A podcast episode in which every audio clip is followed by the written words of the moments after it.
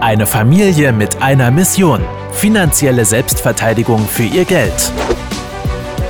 Herzlich willkommen zu einer neuen Folge des Podcasts Die Geldrevolution mit Klaus und Philipp Roppel.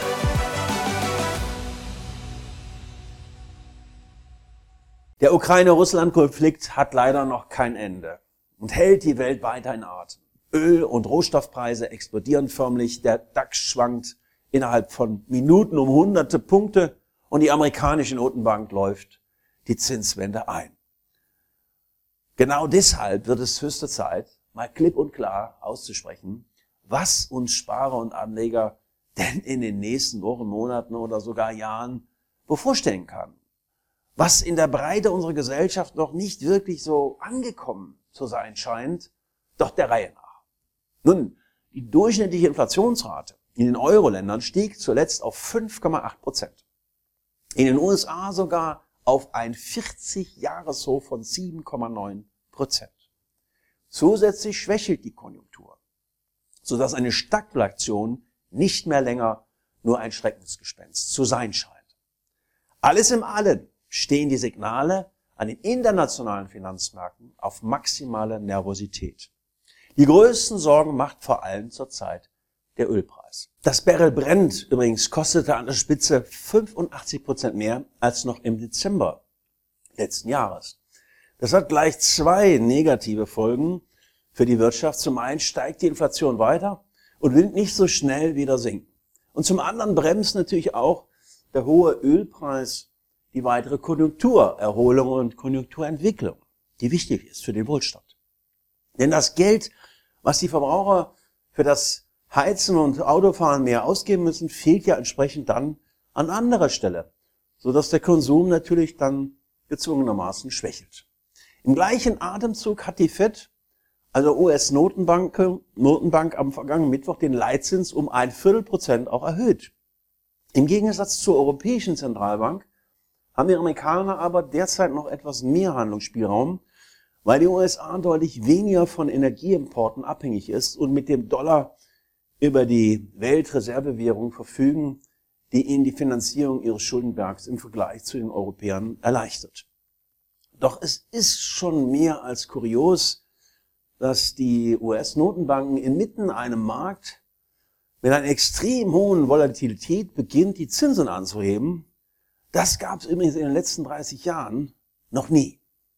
Und selbst wenn ein Waffenstillstand hoffentlich, hoffentlich in naher Zukunft im Ukraine-Russland-Konflikt erreicht werden kann, hat sich strukturell dann doch einiges verändert.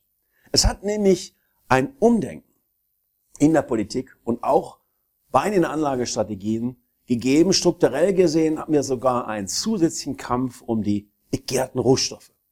Und ich glaube nicht, dass dieser Trend nachlässt, selbst wenn die Rohstoffpreise jetzt zurückkommen sollten wieder auf normales Niveau, wäre wünschenswert. Doch genau diese ganzen Entwicklungen machen dieses Jahr weiterhin so herausfordernd und ja, sind wir mal gespannt, was noch alles kommt. Langfristig gesehen mache ich mir rund um das Thema Geldanlage jedoch weniger Gedanken, also so mancher vielleicht glauben mag, natürlich immer unter der Voraussetzung, dass man richtig aufgestellt ist, möglichst breit und diversifiziert. Natürlich tut die aktuelle Krise im Depot weh. Aber wenn ich auf den S&P 500 schaue, hat er sich seit 1950 bis vor kurzem ver250-facht.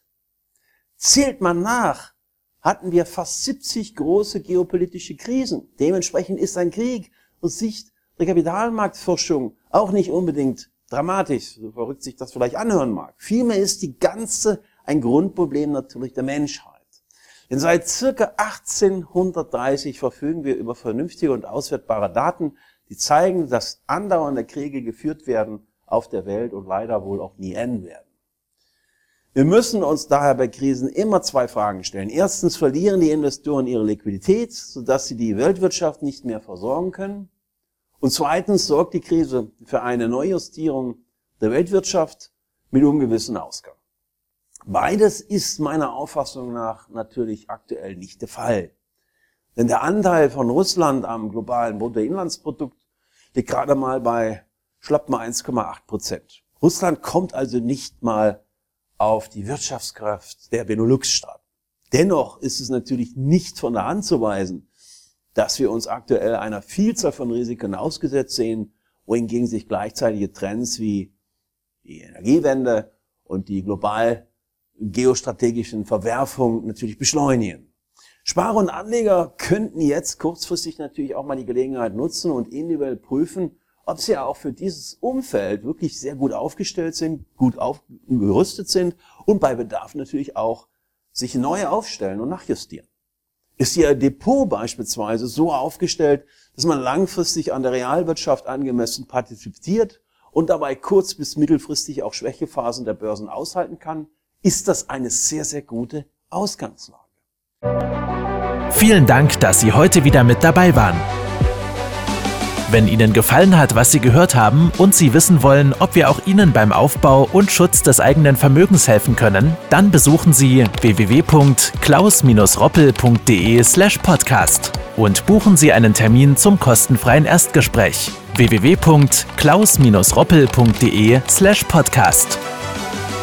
Die Veröffentlichung dieser Podcast-Folge der Geldrevolution richtet sich an Privatanleger, Selbstständige und Unternehmer. Im rechtlichen Sinne handelt es sich hierbei um eine Werbemitteilung und die wiedergegebenen Informationen sowie geäußerten Meinungen wurden mit großer Sorgfalt recherchiert.